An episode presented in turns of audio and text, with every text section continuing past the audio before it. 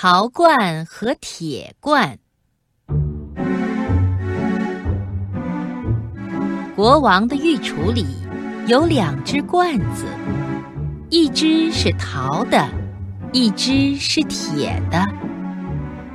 骄傲的铁罐看不起陶罐，常常奚落它。你敢碰我吗，陶罐子？铁罐傲慢地说：“不敢，铁罐兄弟。”谦虚的陶罐回答：“我就知道你不敢，懦弱的东西。”铁罐说，带着更加轻蔑的神气：“我确实不敢碰你，但并不是懦弱。”陶罐争辩说：“我们生来……”就是给人们盛东西的，并不是来互相碰撞的。说到盛东西，我不见得比你差。再说，住嘴！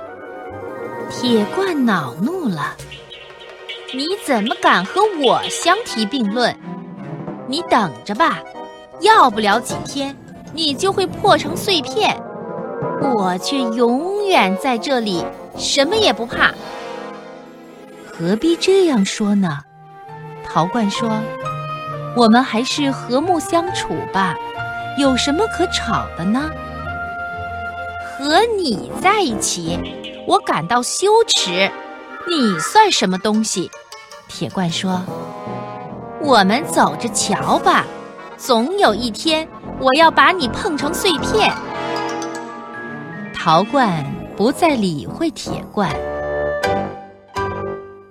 时间在流逝，世界上发生了许多事情，王朝覆灭了，宫殿倒塌了，两只罐子遗落在荒凉的场地上，上面覆盖了厚厚的渣子和尘土。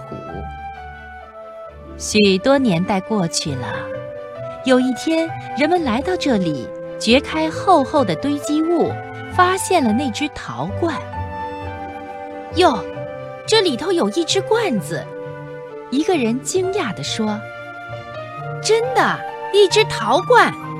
其他的人都高兴地叫起来。捧起陶罐，倒掉里面的泥土，擦洗干净，和他当年在御厨的时候一样光洁、朴素、美观。多美的陶罐！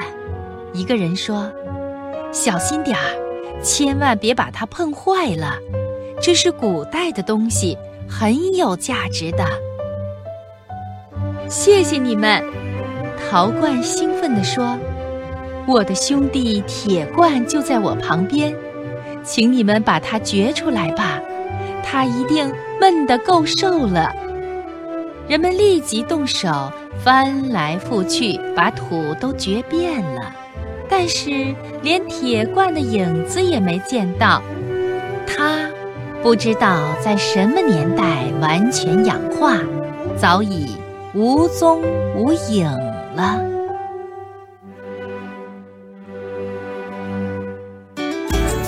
更多课文，请关注微信公众号“中国之声”。